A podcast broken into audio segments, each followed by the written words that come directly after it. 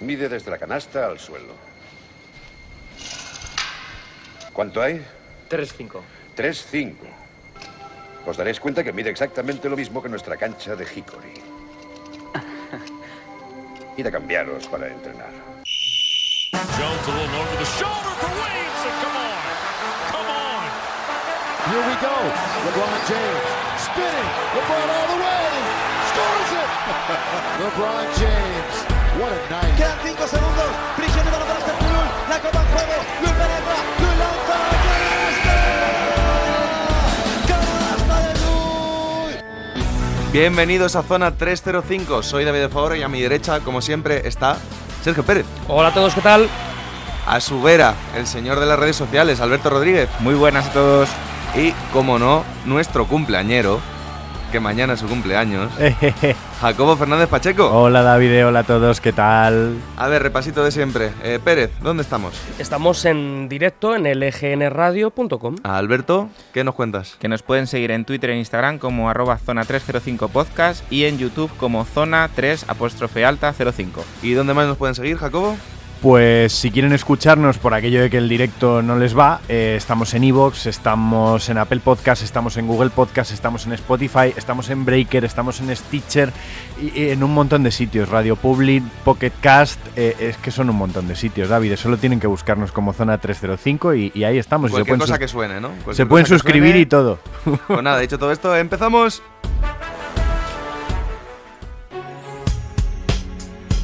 Bueno, antes que nada, yo personalmente le quiero dar las gracias a la Euroliga por solucionarnos la sección y no putearnos dejando algún puesto por decidir.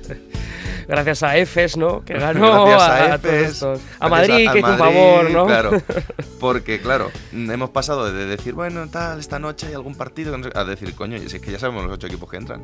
Sí. Y sabemos en qué orden entran, o sea, es que está todo el pescado vendido. Sí, se queda una jornada de viernes muy insulsa, ¿no? de, de amistosos para sacar dinero si ganas y ya. Y ya, es que no, no vale más, para y nada poco más. Em, primero yo creo que podemos empezar por la sorpresa. ¿Cuál creéis que ha sido la gran sorpresa? bueno, creo que estamos todos de acuerdo en cuál, pero prefiero que me lo digáis. ¿Cuál ha sido la gran sorpresa de estas dos últimas jornadas?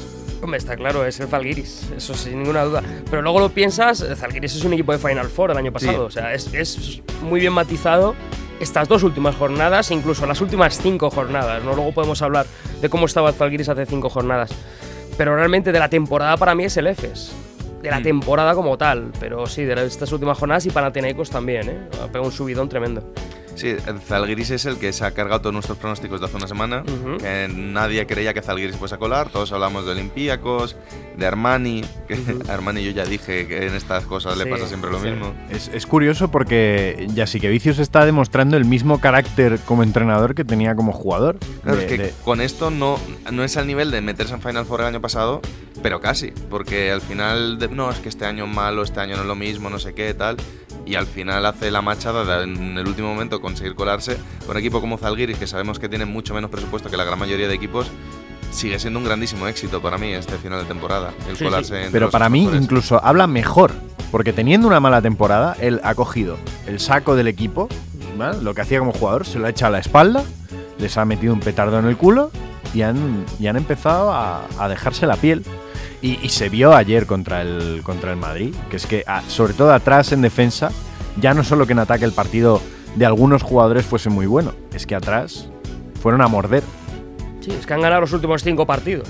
Es una Eh, barbaridad. Es que hace cinco jornadas, hablamos jornada 25, están en el puesto 12 con un 10-15. O sea, tres victorias del puesto de playoff, que era, vamos, impensable, ¿no? O sea, ha sido una remontada tremenda.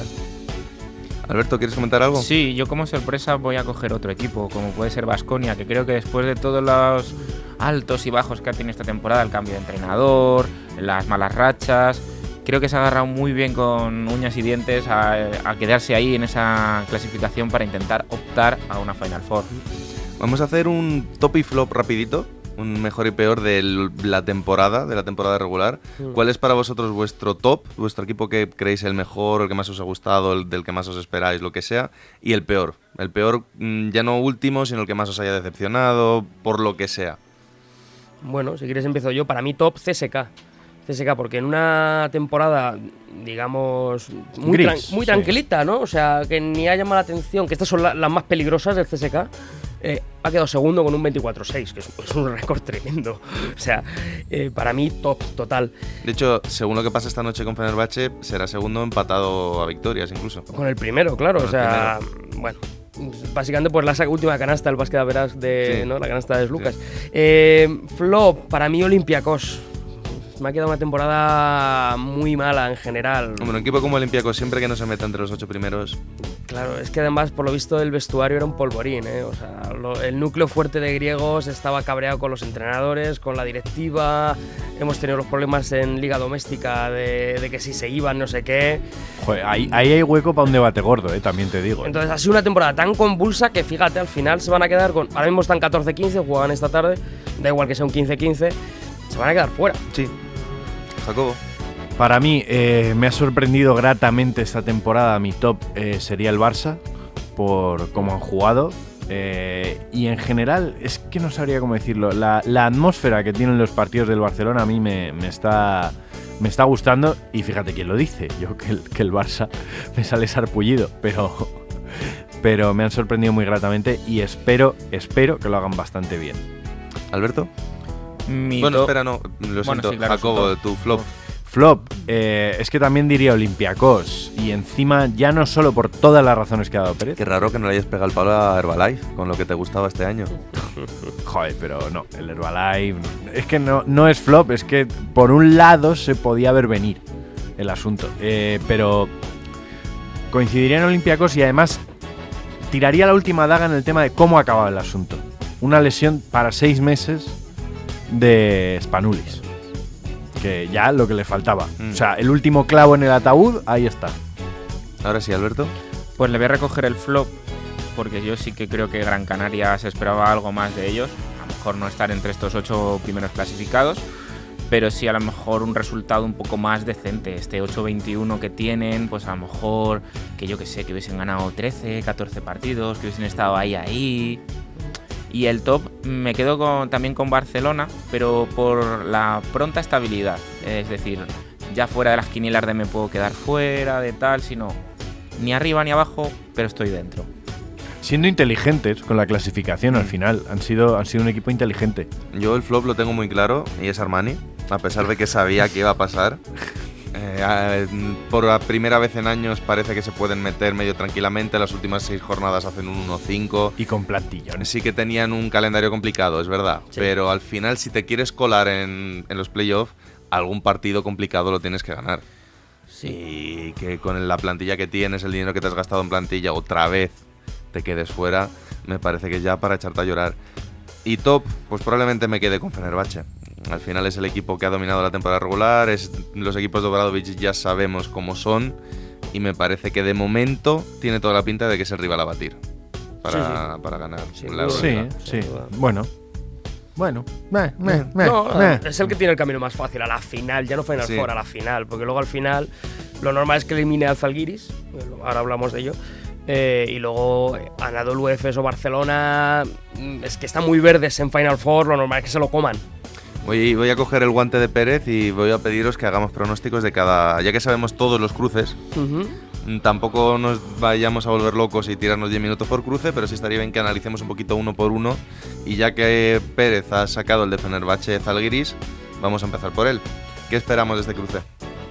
Dureza, ante todo, ¿no? Dureza, ¿no? El Zalgiris cinco victorias seguidas se lleva. Llega en buen momento, sí en, que el es momento- que. en el mejor momento. Eh, vamos a ver este parón de la semana que viene que no compiten. Va- yo creo que puede dar guerra. No digo sorpresa, para mí va a pasar el Fenerbahce seguramente con un 3-1. Pero guerra. Sí, pero en un primero contra octavos ya solo un 3-1, que rasca una victoria ya no estarían nada mal. Sí, además no veo un partido de, digamos, 20 puntos de diferencia, además, sino que veo que van a dar guerra, porque además el Zalgiris es que no tiene nada que perder. El año pasado sí que tenían playoff que perder por toda la temporada, pero este año vienen con, vamos, todas las ganas, que tienen nada, va por ello. Pues estoy de acuerdo, o sea, la guerra del desgaste. A lo mejor no pasan, ¿no? Yo también creo que va a pasar Fenerbahce, pero sí que les va a llevar a más de esos tres partidos que tienen que ganar para pasar de lado. Y quizá ese desgaste pues les lleve a cometer algún error en siguiente fase, quién sabe. Pues yo no. Yo voy a llevar la contraria. Yo creo que el Zalgiris va a dar la sorpresa. Y no me baso en ningún tipo de, de cuestión Estómago, táctica. Es- De- es- fue una sensación viendo ayer el partido con las cinco victorias seguidas que dije, es que si se clasifican, se cuelan. Lo veo, Te, se cuelan. te honra una- decirlo porque una corazonada además pura y te- es- como dices, no es racional y te estás arriesgando a que Pérez dentro de unas semanas te diga, "Eh, Jacobo Bueno, diciendo que el octavo le iba a ganar. Pero una semana no, digo, unos por- segundos. ¿eh? Porque es, una cora- porque es una corazonada y al final estamos hablando de un deporte que no es ni la primera ni la última vez que pasará en la historia. Que un octavo le gane a un primero. Hombre, Y- hablando, y, a un primero por mucha ventaja que tenga. Pérez, ¿quieres decir algo rápido No, no, o- o, eh. o cambio de tema? Se nota que es un ciudadano periodista que se mueve por sensaciones, ¿no? Y este seguro que si hablamos de fútbol el Madrid ficharía 40, según él, ¿no? Y habrá que echar a Lasso y bueno. no, a ver, no. Yo, yo entiendo que el Madrid bueno. no puede ficharlos a todos. Allá paz, allá paz. Vale, eh, vamos a hablar del otro emparejamiento complicado. A Vasconia le ha tocado bailar con la más fea, porque al final el equipo que nunca pierde en cuartos es el CSK. Ellos se lo han buscado. Entonces, te digo. Eh, ¿Creéis que Vasconia puede, jugando con que la Final Four es en casa, tiene alguna mínima posibilidad de eliminar a CSK? ¿O el último clavo se lo ponemos ya en el ataúd? Si juegan como ayer, desde luego no. Porque lo que no puedes hacer es. Y y esto, al final, se habla del carácter Vasconia. Es que yo digo que la otra cara del carácter Vasconia es esto: es que también desaparecen de los partidos cuando los tienen más o menos no controlados, tal, pero bien. Desaparecen. Entonces sí, que plantarán cara, lo intentarán, no me cabe la menor duda, que menos. Son jugadores profesionales. Pero no, no creo que, que ni siquiera la motivación de jugar en casa les vaya. Ves 3-0, ¿no? Veo un 3-0, pero vamos. Yo no sé si veo un 3-0. Sí que veo a CSK seguramente clasificado, pero ¿cuánto puede apretar esa grada que a lo mejor puede tener a su equipo en Final Four? ¿Cuánto puede condicionar esos partidos que se juegue Vasconia en casa contra el CSK? No sé si será suficiente, creo que no. Creo que pasará a CSK. Pero cuidado los partidos que se jueguen en Vitoria. Joder, hablas de un mal partido, digamos, ayer y perdieron de 4 al final, ¿eh? En, en Moscú.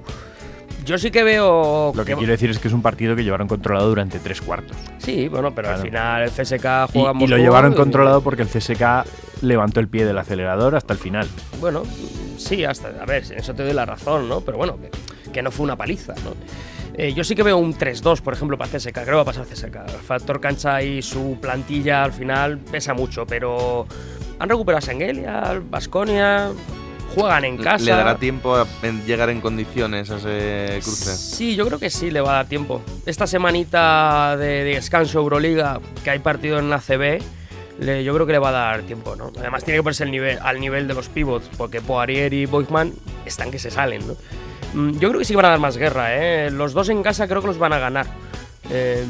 Vasconia hablo, ¿eh? O sea, va a ser un ganar siempre en casa.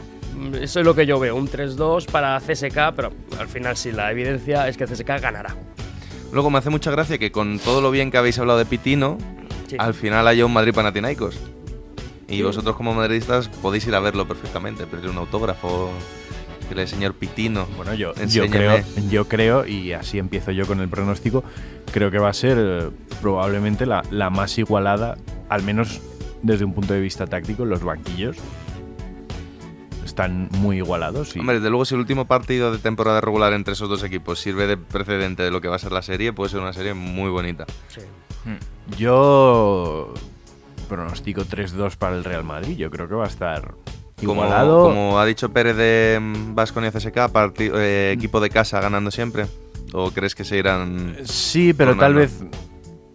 Sí, o, o no necesariamente. Lo que creo es que va a ser un 3-2 y que no todos los partidos van a ser precisamente a cara de perro. Además, creo que habrá partidos cómodos, sobre todo al principio. Pero, pero luego se irá endureciendo más hacia el, hacia el final de la serie. Pero sí, yo creo que un 3-2 para el Madrid. Y ahí lo dejo. Y no me voy a arriesgar. Joder, es que la, la lesión de Yul cambia todo, ¿eh? O sea, cambia todo. Yo creo que sí que va a ser el Madrid. Pero va a sudar tinta china, vamos, Hmm. hasta, hasta en la suela de los zapatos. Va a Claro, sudar. además, a lo mejor no al mismo nivel, pero Panathinaikos también llega en buen momento, como Sí. Zalgiris, llega lanzado, no llega precisamente de capa caída. Sí, es que Panathinaikos es ha subido cuatro puestos en los últimos cinco jornadas. Es que va muy bien y al final parece que sí que han conseguido, cuin- mm, con- ¿cómo decirlo? ¿no? Que Pitino se haga notar, ¿no? que al principio veíamos como que no.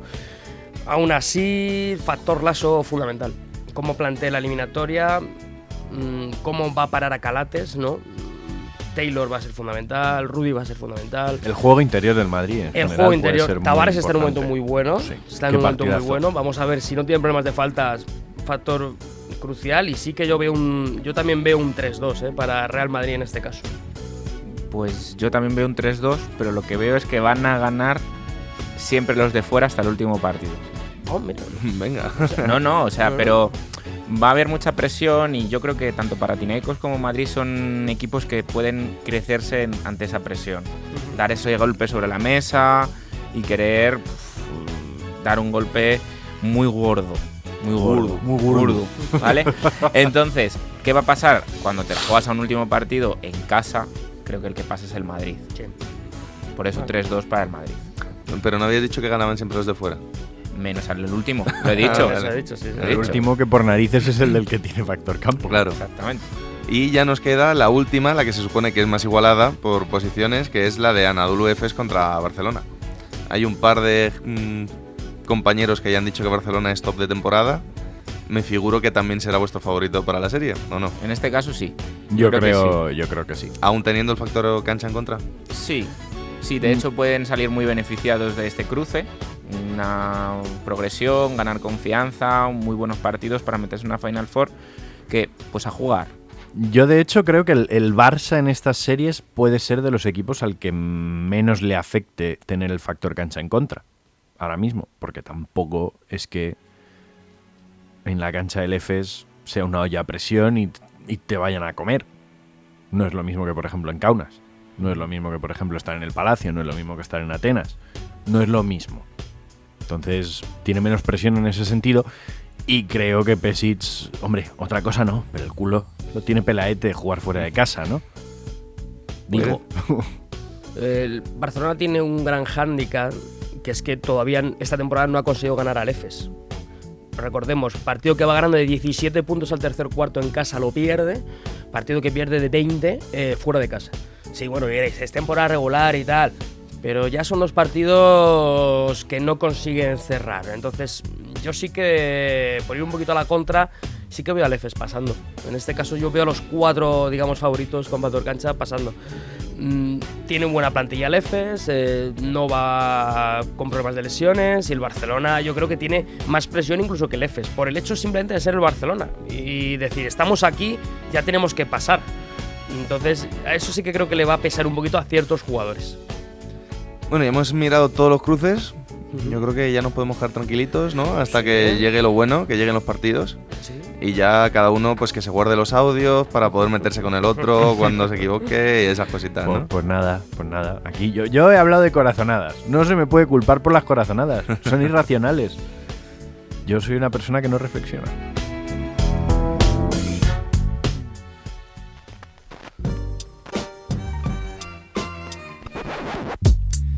Jugador misterioso que hoy nos trae Sergio Pérez. Sí, a ver si lo adivináis. A Este- ver. eh, aviso que es complicado, ¿eh? Pero bueno. Vamos con la primera pista, que es que este, este exjugador es actualmente el general manager del club donde cosechó sus mayores éxitos y más años jugó. Vale. Ok.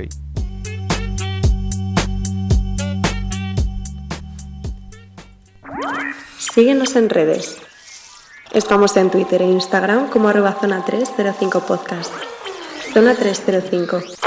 Únete al equipo.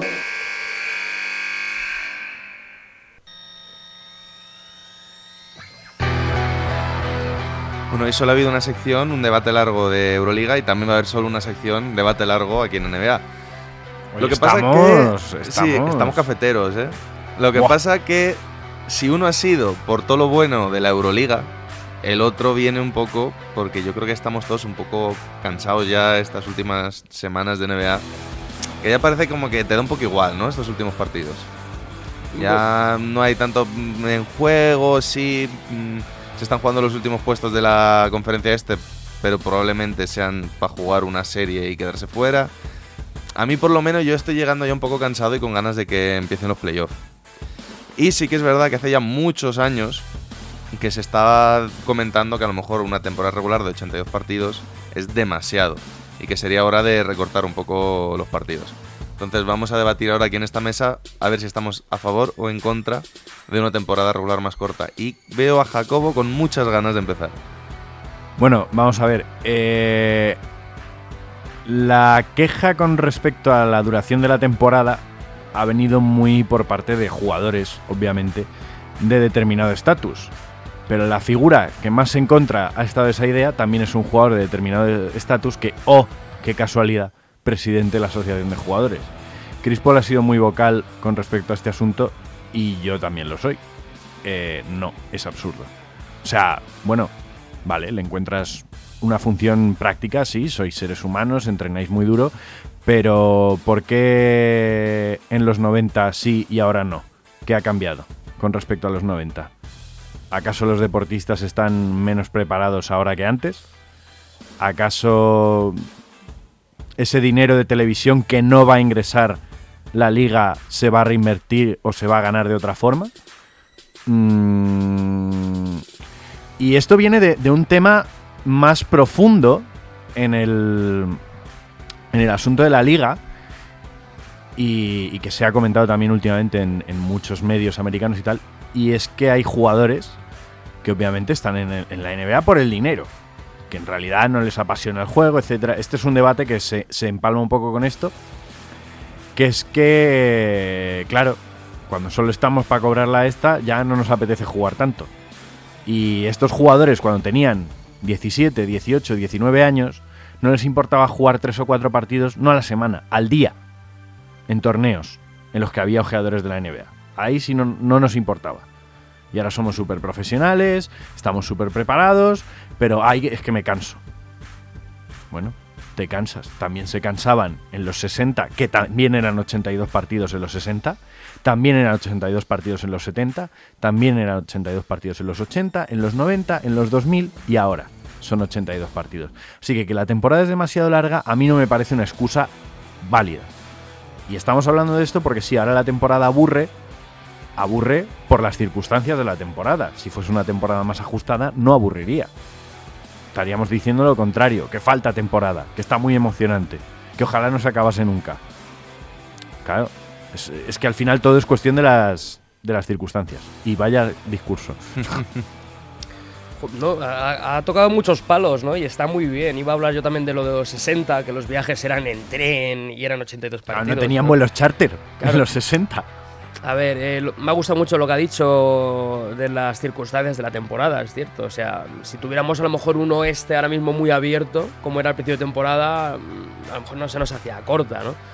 Por otro lado, vemos cosas como el doble, triple doble de Westbrook, que siempre suele ser sobre estas fechas, ¿no? Que ya la temporada, pues eso. Que ya hay equipos que han dejado de jugar. Entonces, menos partidos, Mm, no, porque al final pasaría lo mismo. Si tú tienes una temporada de 60, al final, después de 45, seguramente estaríamos en una situación similar, que hay equipos ya muy clasificados, que hay equipos que ya no se juegan nada. Al final no es el número de partidos, ¿no? Lo que se hace aburrido eh, es que haya equipos muy buenos, digamos, ¿no? Es como el debate de, no, es que siempre ganan los Warriors. Claro. Em, bueno, siempre ha tenido esto, ¿no? fin! ¡Por fin! ¿no? Entonces, yo creo que mm, hay que abogar más por alargar, eh, digamos, la, la temporada, no el número de partidos. La duración de la temporada en meses. ¿no? Poquito a poco vamos consiguiéndolo, ¿no? Ya, ya hemos adelantado semanas, el parón del All-Star se nota mucho, ya es una semana, no son un par de días. A- al final acabaremos empezando casi un mes antes. ¿no? Y con mucho más mm, espacio entre partidos y demás. Y yo creo que es lo que aboga realmente el jugador, ¿no? lo que quiere, ¿no? que es más pasar más tiempo con la familia, pero al final, cuanto menos juegue, eso creo que da claro, menos pasta va a ganar. Y eso no les mola. eso, es, eso es así. Entonces, creo que lo que quieren realmente es eso, alargar el periodo de temporada para tener más descansos. Yo voy a ir un momento a lo que ha dicho Jacobo de, de la asociación de jugadores, que creo que uno de los grandes problemas que tienen los jugadores de me canso, de son muchos partidos, de es que muchos viajes y tal, creo que, aunque comprendo que es a nivel económico para la NBA, eh, uno de los grandes problemas que yo veo relacionado con esto es la toma de decisiones que tienen determinados entrenadores. Pongo por ejemplo el caso de Anthony Davis. Claro, como ya sabemos que va a salir traspasado, pues como le dejéis sin jugar, multa. Entiendo que hay gente que compra las entradas para ir a ver a jugadores que son muy buenos, pero lo que decimos, también son humanos. ¿Y si los entrenadores tuvieran un poquito más de, de libertad? De, oye, pues esta semana quiero darle descanso a tal jugador, porque es que le voy a quemar mucho. Es que al final sí, son 82 partidos. Y ahí, permíteme entrar, sí, es que se contradicen dos principios, estoy de acuerdo. Pero con Lebron ha pasado algo. Porque Lebron se va a sentar lo que restaba de temporada. Y, a- y a- y nadie ha multado a los Lakers. Exactamente. Porque es Lebron. A Anthony Davis sí, a Lebron no. ¿Por qué? Eso es. Claro, y al final, ¿quién puede descansar? ¿Quién no? ¿Quién Sí, puede pero- decidir que descansa? Pero aquí ya no? nos estamos yendo del tema en cuestión. Y como veo que estáis todos de acuerdo, yo me voy a posicionar en el espectro contrario. Porque yo sí que creo que al final la temporada. La única razón por la que podría no convencerme es lo que se comenta de que lo- todos los récords actuales quedarían ya, digamos, imbatibles. Porque si juegas 20 partidos más, menos por temporada ya no podrías alcanzar ciertas metas. Ahora, fuera de eso, a mí me parece que es evidente que con 82 partidos de cada equipo por temporada, el resultado final, el, el- el material que nos llega, queda muy empobrecido. De cada 20 partidos hay 4 buenos, normalmente. sí. Y el resto es mm, bastante, bastante triste. Bueno, pero eso. Porque hay equipos que en, en noviembre ya saben que no se juegan nada y se tiran cinco meses dejándose ir. Y Bueno, perdiendo pero- aposta y sin sacar a sus buenos jugadores y jugando con las rotaciones y sacando a gente de Liga de Desarrollo, que sí, que está muy bien que tenga su oportunidad, pero al final lo que pasa es que tú tienes un partido que tienes marcado en el calendario que puede ser un partido muy interesante, pero según las circunstancias de la temporada, si ya es hacia el final, mirad por ejemplo el Lakers Warriors de esta noche que este partido hace dos meses habría sido un partidazo, pero ya llega un momento, "Man, es que ya no jugamos nada, pues que se siente Lebron, pues que no sé qué, tal, y al final acaba siendo una paliza. Y como ese hay muchísimos. Bueno, y si, Lebron, y si Lebron se hubiese roto el cruzado al principio de temporada, habría pasado exactamente lo mismo. Claro, pero una cosa es una casualidad y Son otra cosa es. No, no son circunstancias, hay circunstancias que son aposta porque dicen, no, bueno, es que ya ah, quedan dos meses, vamos a sacar purria, vamos a dejar que el partido sea una mierda. Y realmente, partidos buenos últimamente, pues eso, Bueno, uno de cada es que, diez. es que no puedes. Y, es- y son partidos buenos entre los equipos que se están jugando las últimas posiciones de playoff, que está muy bien, y para esos equipos es muy importante, pero que realmente luego tú lo piensas y dices, vale, se están jugando a entrar en playoff para salir en primera ronda contra los Bucks. Pero, pero es tan- Menuda emoción, ay Dios mío, qué, qué, qué- qué maravillosa es la NBA. Pero vamos a ver, David, es Pues que a los no, jugadores se les al paga, final se lo que les te paga un pasa- suplemento por meterse en playoff. Se les pagan suplementos Claro, por cosas. eh, a mí me Claro. llega ese dinero al bolsillo. No, a mí como aficionado lo que me pasa es que digo, oh, Dios mío, qué emoción, que Miami se meta octavo para jugar contra Milwaukee y perder 4 a 0. Ojo, Ya, ojo, ojo. pe- pero por ejemplo, Y al final lo que pasa es que lo único que me interesa de lo que queda de NBA es el último mes. Pero es que desde mientras no- tanto, no, veo ni un partido. Es que lo estás viendo Y si desde lo un veo, punto, me aburro. Lo estás viendo desde un punto de vista muy racional, pero es que en Miami mucha gente es- es- hay mucha más gente de los hit que aquí. Es que les hace ilusión que el equipo se meta en playoff, aunque Claro, sea para si- perder 4 si yo, eso, si yo eso no te lo discuto, pero ¿a quién le importa? A la gente de Miami.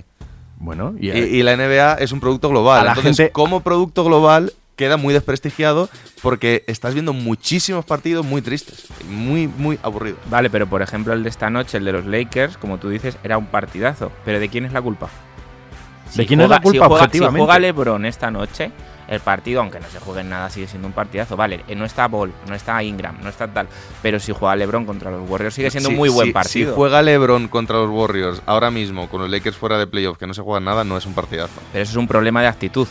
Claro, pero es un problema de actitud porque ¿Pero de hay quién? 82 partidos No. y es imposible mantener la la misma, culpa es de Florentino. pero David, es ese, imposible mantener la misma concentración durante 82 partidos. ese, ese problema se daría igual independientemente de la duración de, la cantidad de partidos, No, porque, porque siempre si- hay un momento en el que alguien no se puede clasificar para, matemáticamente para los playoffs. Pero si tú reduces la cantidad de partidos, son muchos menos los O sea, partidos en los que alguien matemáticamente no se puede vale, clasificar. tú lo que quieres no es lo mismo que yo me deje llevar cuatro partidos que que me deje llevar 34.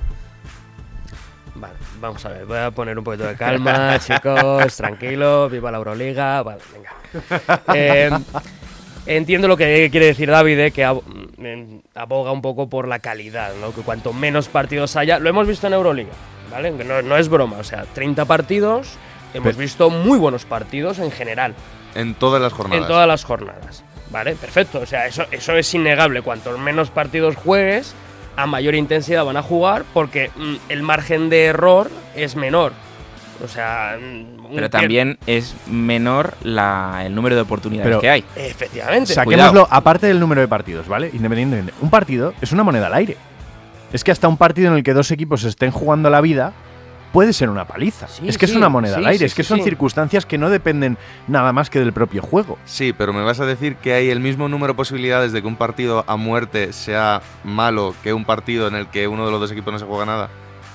No sé. No, no, no sé, no. Honestamente, ¿de verdad me estás diciendo que hay el mismo Es que número de oportunidades? Perdona, es que influyen muchas cosas en, en- en las circunstancias de un partido. ¿eh? Yo, yo creo que sí que hay el mismo número de posibilidades. Siempre la Yo no EPI. estoy nada de acuerdo. Bueno, pero no cada uno con su opinión. Si tú te estás no hay partidos, vida- no hay partidos la esta épica. temporada de equipos que no se jugaban nada como los Hawks que se han ido a tres prórrogas. Exactamente. Ah, sí, claro. Claro, y se han ido a tres prórrogas. Y, a- y a ellos saca- la victoria les sácame- daba objetivamente. otro ejemplo. Les daba objetivamente Sa- igual la victoria. ejemplo. Chicago. Chicago, no me que hables la de Atlanta, ciudad se que fue mucho. que se fue también a dos prórrogas. No recuerdo con quién, pero se fue también a dos prórrogas. Y no se Tan buen partido no sería si no recuerdas contra quién.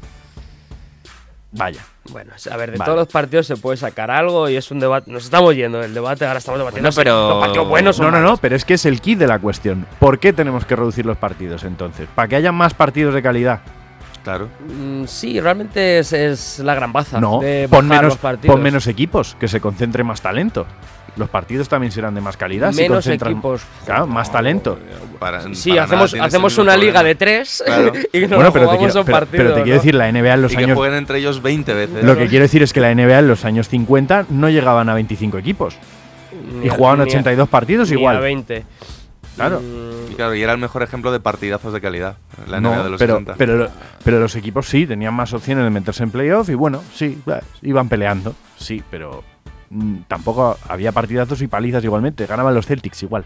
Bueno, O eso, sea, claro, eso va a o sea- haberlo siempre, lo de partidazos, partidos y demás.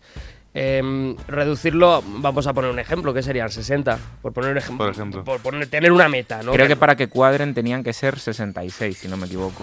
Vale, 66. Temporada de lockout. Es Vale, que al final sí. es una temporada de lockout. 66, que baja, bajas 16, ¿no? Vale. Eh, obviamente hay equipos que le interesaría esto. Portland es el mayor ejemplo. O sea, Portland es, sin ninguna duda de las cuatro ligas estadounidenses el que más kilómetros hace a lo largo de la temporada. ¿eh? O sea, a ellos sí les interesa. Ahora, eh, cojo tu hilo. Chris Paul, es que Chris Paul está jugando en equipos, siempre juega en equipos donde los equipos están muy juntitos. O sea, Los Ángeles, que están todos muy juntitos. Houston, que están todos muy juntitos. Bueno, están muy juntitos, ¿eh? Se tarda un huevo en volar de Texas a Los Ángeles, ¿eh? No digo en la zona. Que es hay- lo mismo hay- que ir de un país a otro, Hay ¿eh? tres equipos en Texas, en la zona de Los Ángeles hay Si dos hablamos de división, de que la gran mayoría Claro. de partidos los juegan entre ellos. Claro, bueno, y además ya tiene una edad. Esto yo no lo recuerdo que le diga con 20 años. O sea, al final, cuantos más años Esto lo dijo hace tres años que ya había cumplido los 30. Pues eso, porque no lo dijo con 20. Es a lo que voy. O sea, cuanto más años tienen, pues menos te apetece viajar. Es así. Entonces, lo que no he ido es sacar a Anthony Towns, decir, no, quiero menos partidos. No, él lo que quiere es jugar esto para hacer sus 25 No, no, no. puntos por partido y lo que decir, yo he dicho, bueno soy. yo lo que he dicho es que Chris Paul está en contra de que se acorte la temporada. Chris Paul está en contra de que se acorte la temporada. Dice que es una que es una tontería. Vale, pero el vicepresidente que LeBron sí que quiere acortarlo. Entonces, bueno, me- a todo esto recuerdo que estoy contigo, ¿eh? Ya, ya, Eh, ya, sí. ¿Vale? Eh, Eh, que alguien inmortalice este momento, por favor. De todos modos, yo me metí en el fango porque he visto que nos quedábamos sin debate y al final se nos está alargando. Entonces, yo por mí lo dejamos ya, porque Uf, tampoco, sí. tampoco soy tan apasionado del tema como ha parecido, pero es que he dicho, si no veo que nos quedamos sin... No, ni tampoco hace falta sacarse los ojos. Claro. ¿Cómo que ¿Cómo que no? Entonces- Pero, ¿cómo que no? Pero si, si podemos sacar una cantidad de chicha de este debate, me Entonces, indigno, eh, como en vez de acortar la temporada estamos alargando la sección, lo vamos a dejar aquí y nos vamos con la segunda pista del jugador misterioso.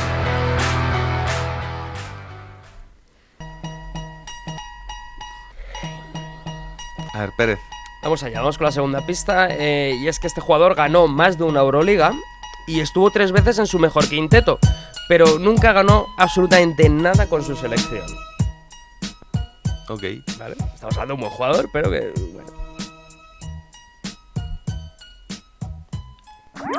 Síguenos en redes. Estamos en Twitter e Instagram como arroba zona 305 podcast. Zona 305. Únete al equipo.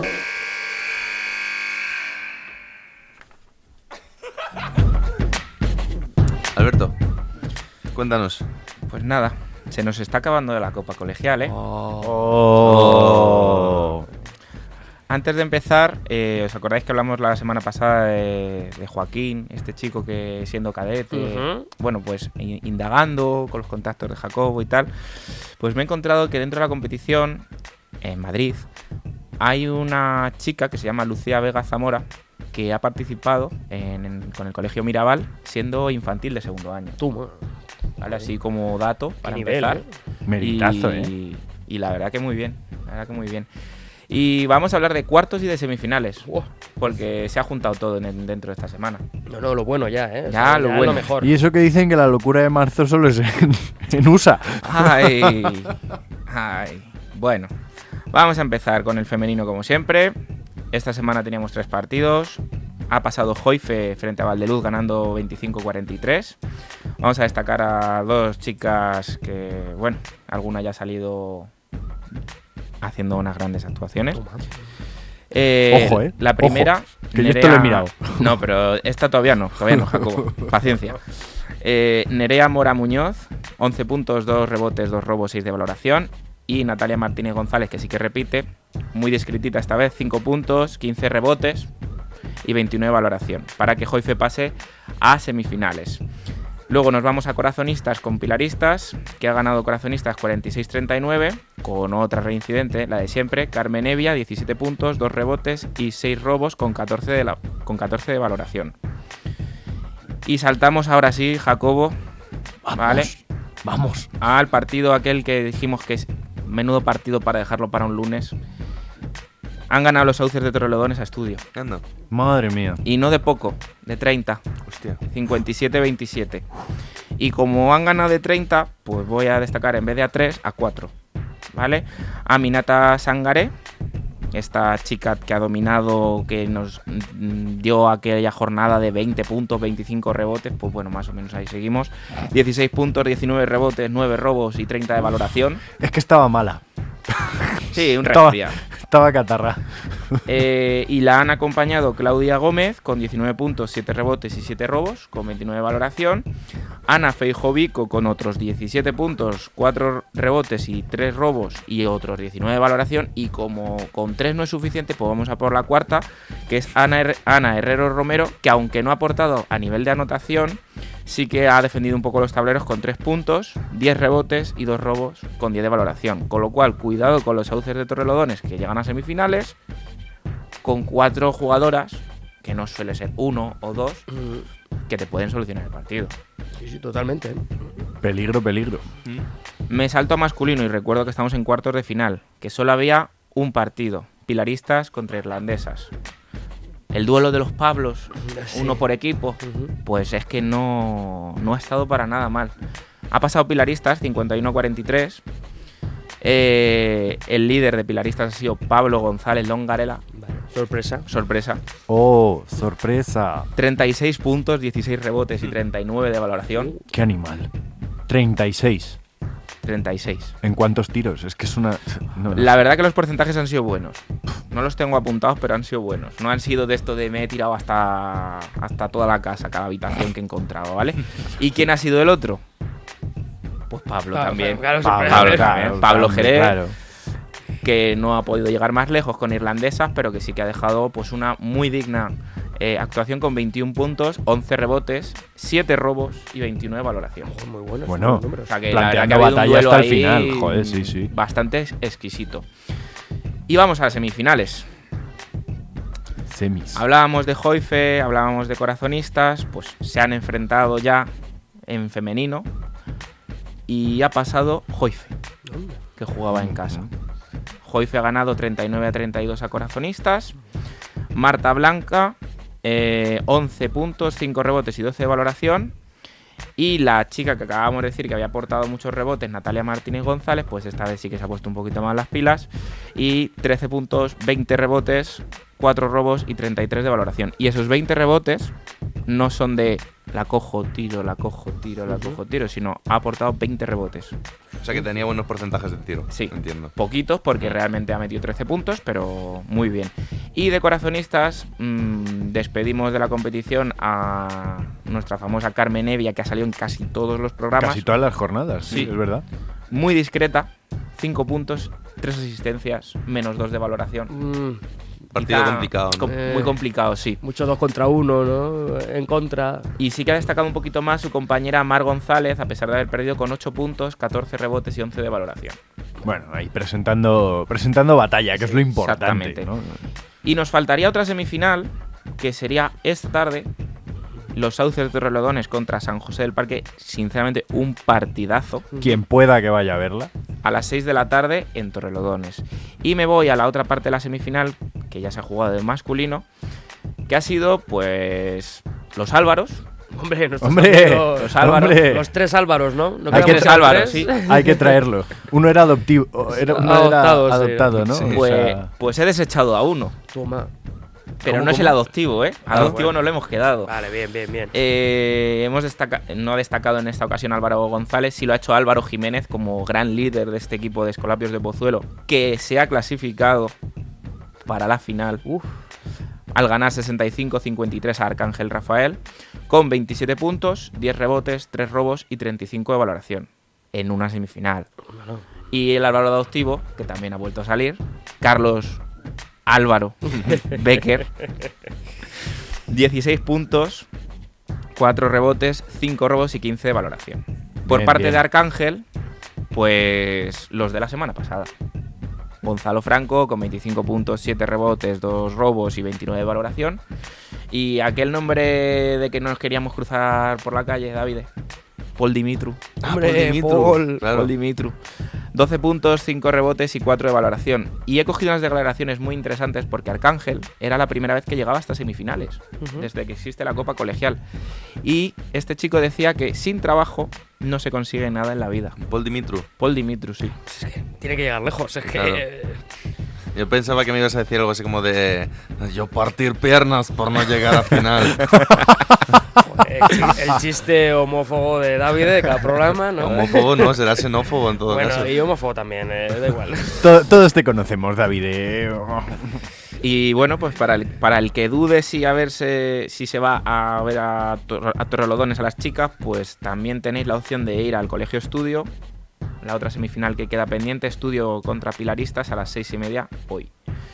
Y por último, os informo que ya hay fecha para la final, el 25 de abril.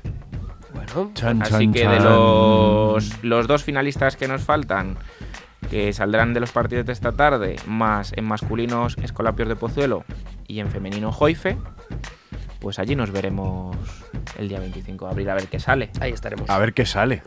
Yo tengo ganas. Sí, sí. Pues nada, Alberto, muchas gracias por tu repaso. Ya se te acaba la sección. Dentro de poco Habrá que ya- buscar algo nuevo. Vas a tener otra cosa que hacer. Sí, sí.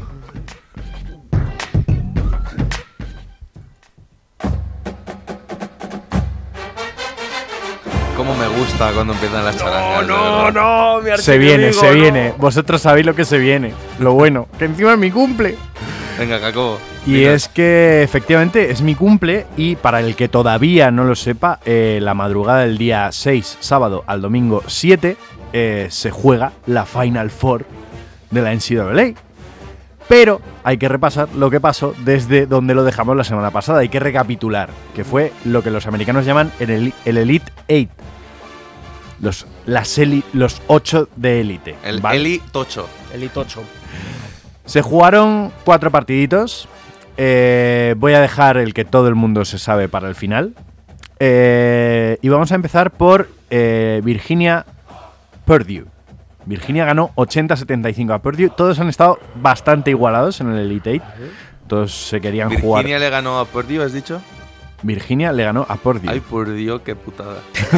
Ay, Dios, ay, Dios mío. MVP ay, Dios. para Virginia, Kyle Guy.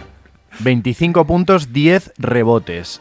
Y Purdue, alucinantemente, tuvieron este muchacho, Car- Carson Edwards, que metió 43 puntos que Hostia. sirvieron para nada. El base, ¿no? Sí. Básicamente se las... Muy buen proyecto este. Sí, tipo, sí, ¿eh? un buen proyecto. Todavía no se sabe a qué altura del draft se le podría elegir, pero Sí, alguien se va a arriesgar, seguro. seguro. alguien se arriesgará. A partir de esta ronda, cuando los jugadores hacen actuaciones muy destacadas, suelen subir bastante. Sí. Y luego nos vamos a Auburn contra Kentucky. Auburn se cargó a Kentucky, ¿vale? Eh, Era de esperar teniendo en cuenta que partía con mejor récord Auburn en la temporada. Eh, destacados Jared Harper y Bryce Brown con 26 y 24 puntos respectivamente. Y en Kentucky, el único destacado PJ Washington con 28. Kentucky sabemos que es un clásico, pero eh, todos PJ fallan. Washington es el típico nombre de jugador que tiene 35 años y lleva 17 en la NBA, pero, pero, de joven no te niega a lo imaginas. claro, se Sí, niega sí. a retirarse. Sí, además le veo dando palos, Claro, cada vez claro. que sale. Sí, sí, sí. Y luego eh, vamos a ir al que menos vi, vi venir yo, que fue la victoria de Texas Tech contra Gonzaga.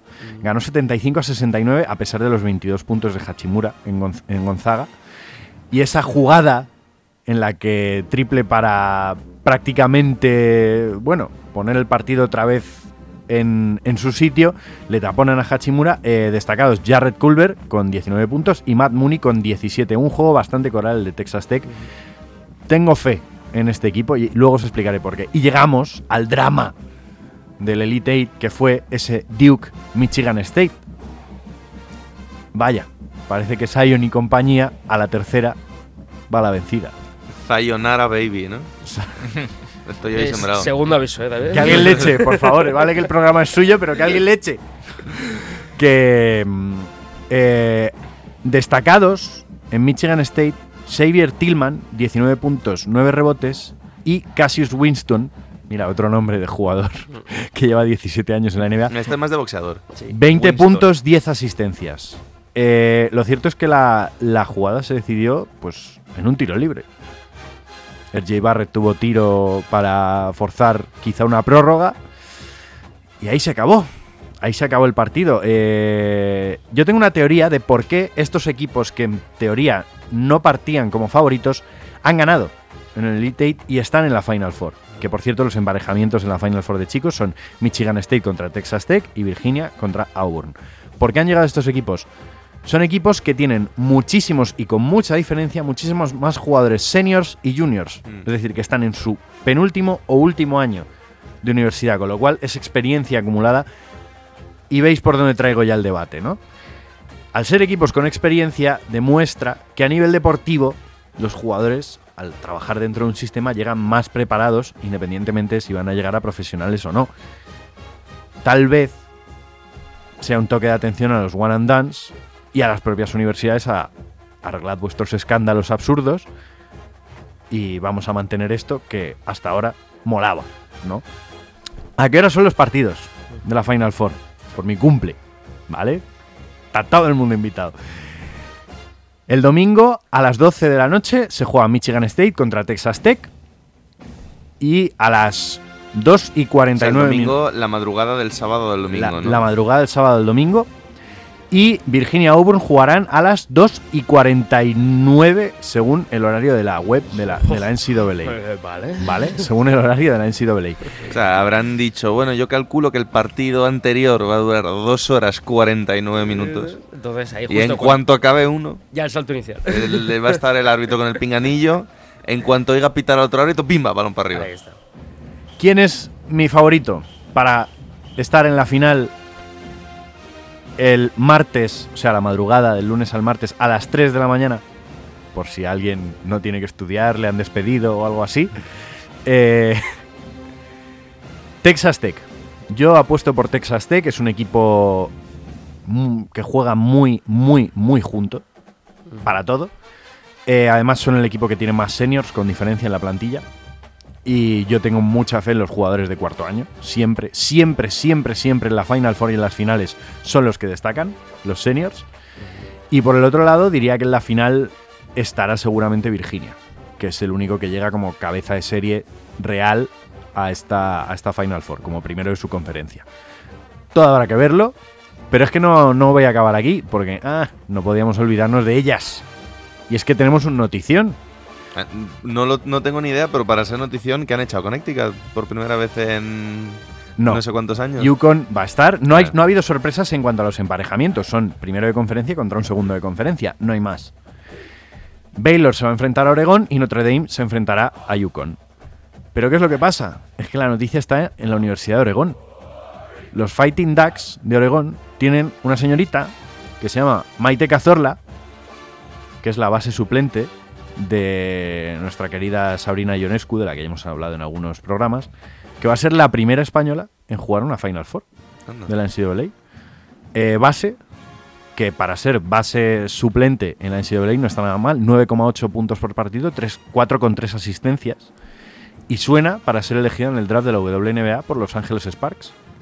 Además de que esta chica, si Oregón llegase a la final y ganase, formaría parte del primer equipo de la historia de la Universidad de Oregón, masculino o femenino, en ganar el torneo final de la NCAA. Poca broma, ¿eh? Ya, sab- ya sabemos con qué equipo vamos en femenino, ¿no? Totalmente. Maite totalmente. Cazorla, hay que seguirla, que además la chica apunta maneras. Muy buena jugadora. Y, y eso es todo, familia. Hay que, hay que verlos, hay que verlos. Estos partidos hay que verlos porque el nivel de intensidad a otro nivel. Tanto que nos quejábamos de la temporada de la NBA. No, y además que hay jugadores que ahora mismo no conoce nadie y dentro de cinco años, cuando sean All-Star, podrás decir, eh, que yo lo vi cuando aún no se sabía quién era. Como a Greg Oden. Claro.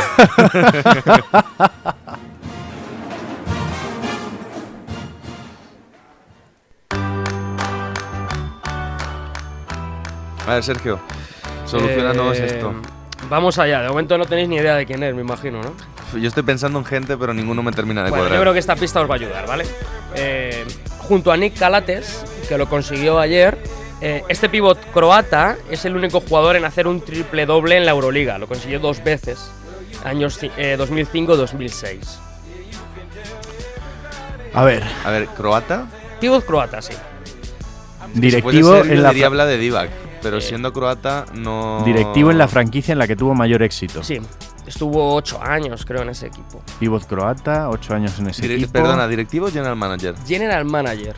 Claro, es que general manager europeo solo me viene hablar de Divac a la cabeza ahora mismo.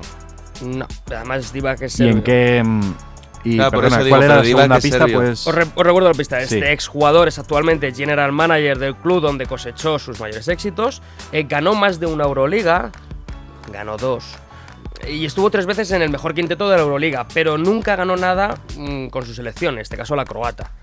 Y luego, jugador que, que junto a Calates ha conseguido triples dobles en la Euroliga. Es que solo ha habido tres en la historia. Claro, y entiendo que yo pienso general manager de Estados Unidos, pero que este tío es general manager de su club en Europa, no Eso, jugador en NBA. Claro, vale, vale, vale, vale. Eso es. To- Entonces ya mi cerebro se tiene que ir Lo para otro lado lo totalmente peor es que distinto. estoy seguro de que, de que algo, en cuanto lo diga, voy a decir, vale, vale, pero joder, le estoy dando vueltas. Nada, yo no, es que no lo voy a acertar y no merece la pena. Sí, mm, prefiero que nos lo soluciones. Y Nada, ¿no? Vale, Nada. estamos hablando de Nikola Vujicic. ¡Lo sabía! Nikola es que lo sabía. ¡Lo tenía en la... Sí, claro, ahora, Sí, ahora, claro, ahora, ahora. Di que sí, muy bien, Alberto, Es que estaban gracias. hablando, es que estaban hablando de él, a- de, de él ayer. Claro, por el triple doble. Es el único Lo jugador. sabía, En el joder. Maccabi ganó las Euroligas de 2004 y 2005. En ese equipo con Jasikevicius, bueno, un equipazo que tenía. Qué bueno, qué Eh, bueno. y era. un pivot croata, muy buena visión, 2-11. n- Nunca llegó a hacer nada con Croacia, ¿no? Realmente solo con el Maccabi logró cosas. Entonces está siendo noticia porque Nick Calates consiguió un triple doble ayer y es el tercero en la historia en hacer un triple doble. Tercer triple doble, segundo jugador en la historia. Pues muy bien, yo ya te digo, jamás lo habría sacado.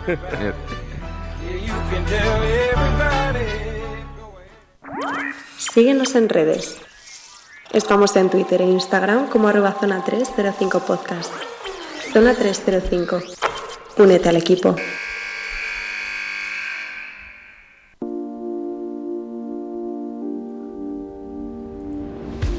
Top y flop, lo mejor y lo peor de la semana. Jacobo, ya que es tu cumple, ¿quieres empezar tú? Eh, sí, lo mejor de la semana. No, no, que termine. Que termines. Joder, aquí. ¿Qué esto me da? No, No, ya- no, que, se- que así le con su canción. que, que elija él, que No. elija él, que quiere. te- te- termino. ¿Quieres terminar? Sí, yo siempre meto la última. Qué, qué- qué- qué abusón, Alberto, encima metiéndose con el cumpleaños. Y además voy a ser yo. Y además voy a ser yo. ¿El primero? Sí. Pues te jodes y soy yo. Mira, mi top va a ser Zalgiris. Mi top va a ser Zalgiris porque a nivel emotivo creo que lo que ha hecho es tan importante como lo del año pasado, a pesar de que a lo mejor no llega a Final Four, pero a nivel emotivo para ese equipo conseguir colarse como lo ha hecho al final creo que sigue siendo un éxito rotundo y demuestra que Jessica Vicious si era un jugadorazo como entrenador es casi tan bueno. Y mi flop, Alberto por abusón. Toma. Pérez, te toca. Eh, mi top. eh, Russell Westbrook, señores. Russell Westbrook. Sí, es que hay sí, muchos también, haters de también, Russell Westbrook. O sea, Westbrook, pr- segundo doble, cuádruple doble, 20-20. Doble, 20. triple, doble. Doble, triple, doble, perdón. Hostia, 20, 20, doble, 20. cuádruple, doble ya te cagas, Bueno, ¿eh? bueno, si hace eso ya, ¿qué quieres que te diga? O sea, por favor, na- se habla muy poco de Russell Westbrook. Nada, tienes toda la razón. que va a hacer otro triple doble la temporada, por Dios. Va- Vamos a poner en contexto, ¿no? Eh, y mi flop, eh, sobre todo Milán, Olympiacos, estos equipos que hace un par de jornadas lo tenían entre comillas hecho, ¿no? O al principio de temporada se veía que tenían opciones en Euroliga y al final ha sido un poco desastre, ¿no? No colarse ha sido una decepción para ellos. Ahora sí, Alberto. Ahora sí. Bueno. Y Atlanta, Ah, vale. si no lo digo. si no lo dices, revientas. Eh, mi top son los Milwaukee Bucks, que es de la temporada 73-74. No eran primeros de conferencia y de la NBA. Eh, están a un partido de llegar a las 60 victorias, lo cual creo que va de la mano entre el gran desarrollo y el paso adelante que ha dado Giannis Antetokounmpo de la mano de Mike Budenholzer. Y he tenido una semana muy feliz, así que no tengo flop. Qué bonito. Jacobo. Bueno, pues como es mi cumple, mi top es que es la Final Four y me voy a hinchar a ver baloncesto. Otra lo cual está muy bien. mi top es que hace sol. eh. ¿Te callas? Di pues una Final Four muy bonita. muy Una Final Four bonita, llena de equipos que no se esperaba que estuviesen en la Final Four, llena de jugadores muy veteranos de las universidades. ¿ves? Pero Pérez, que es su cumpleaños. Buen, buen top Es- ahora. Es su bien. cumpleaños. ¿Cuál es-. Y luego es yo mi- soy el abusón, ¿no? Luego soy yo. ¿Cuál Claro. es mi flop? Y lo digo así con interrogación, el fichaje de Greg Monroe por Philadelphia 76ers. Es un jugador que me encanta, pero ¿es el tipo de jugador que necesita Filadelfia para estos playoffs? Eh, ¿De verdad les da una profundidad ahí se de te parte el corazón, ¿no? Entre lo bueno para tu equipo y el jugador que te gusta. y el jugador que me gusta? ¿Es el tipo de jugador que necesita Filadelfia? ¿Va a estar y sobre todo va a estar al nivel defensivo que se espera de un equipo aspirante? Ahí está, con interrogación. Y, y ya está. ¿Y la canción? Y la canción, que como es mi cumpleaños, eh, me estuve hasta las 3 de la mañana buscando una que me definiese. Y por si no lo sabéis, yo, que soy un melómano, hay un antes y un después en mi vida musical. Que es Paul Simon. Mm. Que en su primer álbum en solitario, homónimo, abría con esta pedazo de canción que se llama Mother and Child Reunion. La reunión entre una madre y un hijo. Pues nada, con ese síndrome de Edipo de Jacobo, terminamos el programa. Te felicitamos. una canción por muy bonita, desgraciado. Felicidades a Jacobo, felicidades por el programa y nos despedimos hasta la próxima. Hasta luego. Adiós.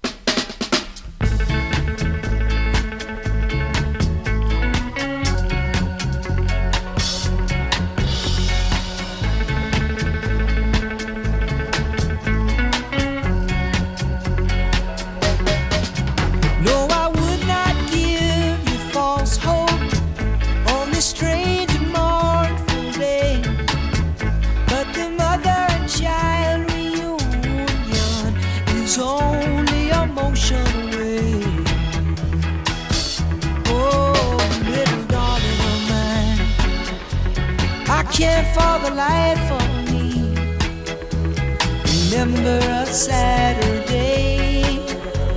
I know they say let it be, but it just don't work out that way. And the course of a lifetime runs over and over again. No, I would not give you false hope on this strange and mournful